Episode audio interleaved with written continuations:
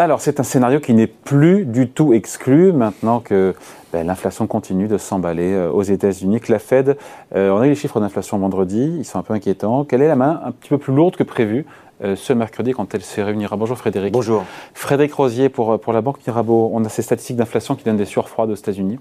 Plus 1% au mois de mai, c'est beaucoup. C'était plus 0,3% en avril. Sur un an, glissement annuel, comme on dit, c'est 8,6% du jamais vu depuis 1981 et ça accélère toujours. Oui, surtout sur des composantes, bien sûr, euh, énergie, alimentaire, qui est une composante relativement importante de l'inflation. Hein. ça représente à peu près 25% de cette composante.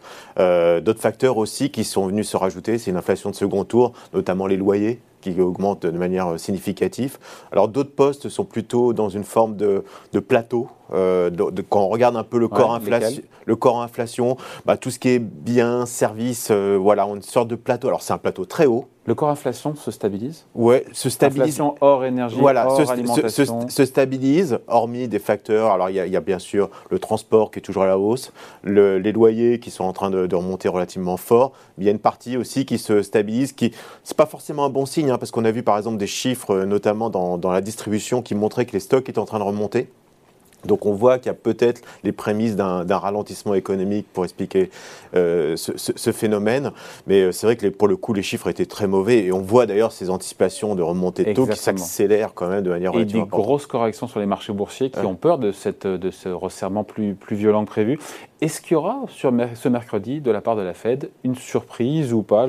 Le 50 points de base, il est quasi évident où on peut, elle peut taper plus fort. Alors c'est plus tellement une surprise honnêtement parce que lorsqu'on regarde un peu les anticipations, c'est deux hausses et demie euh, pour cette euh, réunion. Donc ça veut dire qu'en gros, euh, il y a 50% du marché qui aujourd'hui estime qu'on peut aller jusqu'à 0,75 sur cette réunion. La moitié du marché. La moitié du hein. marché. Donc on voit bien qu'il y a eu cette accélération et regarde, quand on regarde les projections d'ailleurs. Donc en gros, c'est euh, 10 euh, hausses euh, d'ici la fin supplémentaire, donc d'ici la fin de l'année, ce qui nous emmènerait sur 10 hausses. 10 hausses, bah, ce qui nous amènerait vers les 3% quasiment euh, de, de, sur les. Il ne reste, pas, reste pas 10 réunions de la fin? Non, non, mais ça veut dire 0,75, 0,50, donc un, un, rythme qui s'accélérerait. entre réunions, non. non. non. pas entre réunions, mais là on a un phénomène quand même qui anticipe des hausses à chaque réunion et des très fortes hausses effectivement sur la prochaine réunion, donc mercredi, et celle de, de du on pourrait les 50 points. On pourrait aller sur 75 points de base, 0,75% dès mercredi. Et 0,50 supplémentaires, effectivement, en juillet. Bon, voilà. Donc ça, c'est voilà, et c'est cette nouvelle, euh, c'est cette quasi-certitude mm. qu'on va vers une accélération qui angoisse encore une fois les oui, marchés Oui, c'est au-delà de ça, c'est un peu le syndrome Volcker. En gros, aujourd'hui, on se pose la question, même si le terme n'est pas lâché par la Réserve fédérale, qui doit être assez prudente là-dessus, est-ce que la Réserve fédérale ne préférerait pas quasiment une récession afin de calmer justement cette, euh, hyperinflation? Donc il y a cette inquiétude en disant oui, elle veut frapper fort au risque de retourner l'économie américaine. Et c'est ce qu'on avait connu dans les années 80, 80, 83. En allant beaucoup plus loin. Quand même. En allant, oui, parce que les, taux ont remonté à 20%. Hein, alors, il faut se rappeler, on a une inflation bien sûr qui était à 13, aux alentours de 13%, une, des taux d'intérêt qui bah, sont montés à 20%. Hein, Donc euh, oui, mais vous voyez un peu le rythme si on allait dans cette logique-là. Mais honnêtement, c'est un, un, danger et, et on se pose la question de savoir effectivement, donc la Fed est en retard bien the curve, donc elle est en retard sur elle a minimisé l'inflation, donc elle est en retard, donc elle est obligée de rattraper et de frapper fort, au risque de mettre en péril quand même la croissance économique américaine, voire même l'emploi. Donc la, la, pause de la Fed qui faisait encore saliver les marchés il y a encore une semaine ou dix jours après l'été, donc de hausse de taux de 50 points de base, et après, après l'été éventuellement, on regarde ce qui se passe, c'est mort quoi. Hein. Bah pour l'instant, c'est mort. Et, le, peut-être le, les choses peut-être un peu plus fâcheuses, effectivement, c'est cette trajectoire d'inflation et, et, le fait qu'on ne voit pas le bout. C'est-à-dire qu'on était vraiment, quand on était à 8,5, on se disait, allez, on arrive au bout, on va avoir des effets de base, mais non, il n'y a pas d'effet de base pour l'instant. On voit que par exemple sur les, produits pétroliers, le fuel par exemple, on est à 110% de hausse, 120% de hausse euh, d'une année sur l'autre. Donc on voit qu'il y a une accélération par exemple sur, sur tous les dérivés pétroliers. Donc on ne voit pas de forme d'aplatissement de, cette courbe d'inflation euh, pour l'instant. Donc ça c'est peut-être le plus inquiétant parce qu'on se dit mais où est ce fameux pic?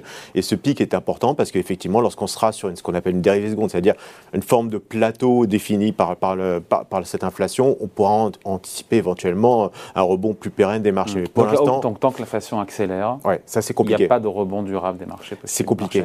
Alors je pense que la réserve fédérale va être, le mot va être quand même relativement important. 0,75. Est-ce que c'est une nature? À déstabiliser le marché. Bah, il y a 50% de chances que c'est pricé à 50% voilà, par, les marchés. Euh, oui, peut-être sur, sur, sur l'annonce, mais euh, on va dire qu'il est déjà en partie euh, intégré. Donc je ne sais pas si, si on peut avoir une déstabilisation super, supplémentaire des, des, marchés en attendant effectivement l'impact sur, sur l'économie. Donc ça, c'est des choses qu'il faudra quand même surveiller de près. Ça peut être relativement violent sur du court terme, de la volatilité. D'autant plus qu'on aura des échéances euh, sur les marchés euh, de, dérivés qui arriveront en, juin. Donc tout ça va se mettre plus ou moins en place et donc des rotations relativement importantes qui peuvent avoir un, impact. Donc c'est euh, une, une, réunion relativement importante qui va driver, à mon avis, l'été qui risque d'être quand même extrêmement tendu. Mmh. Même si le 10 ans américain, on finit là-dessus, Frédéric, on est à 3-10%, il n'y a pas non plus. non, il y a pas des, non on est à 3, hein. là, au moment où on se parle, on est plutôt à, 3,20. Et d'ailleurs, on est sur un aplanissement de la courbe de taux, parce que sur la courbe 2 ans, on est à 3,30, 3,40, 3,20 sur le, 10 ans. Donc on voit bien que la courbe de taux aujourd'hui aux États-Unis a tendance même à s'inverser. Et vous le savez, c'est généralement annonciateur, en tout cas, d'une possibilité de récession, en tout cas passée par le, par le marché. C'est obligataire. Voilà. Est-ce que les, les, taux peuvent monter au-delà des 3,20, 3,30 j'ai du doute honnêtement sur les 10 ans américains. Pourquoi? Parce qu'effectivement, on aura ce risque de récession qui ferait éventuellement rebaisser cette, ces, ces, taux longs. Donc, et puis des flux aussi, des flux, les flux, qui vont, venir s'investir sur des... Exactement, puisque les rendements aujourd'hui sont appréciables. 3,30, même si en taux réel, bien sûr, on est négatif, c'est quand même agréable aujourd'hui d'être sur du 2 ans américain avec des rendements de 3,30 ou 3,40. Voilà, merci beaucoup. Explication signée Frédéric Rosier pour la Banque Mirabeau. Merci Frédéric. merci.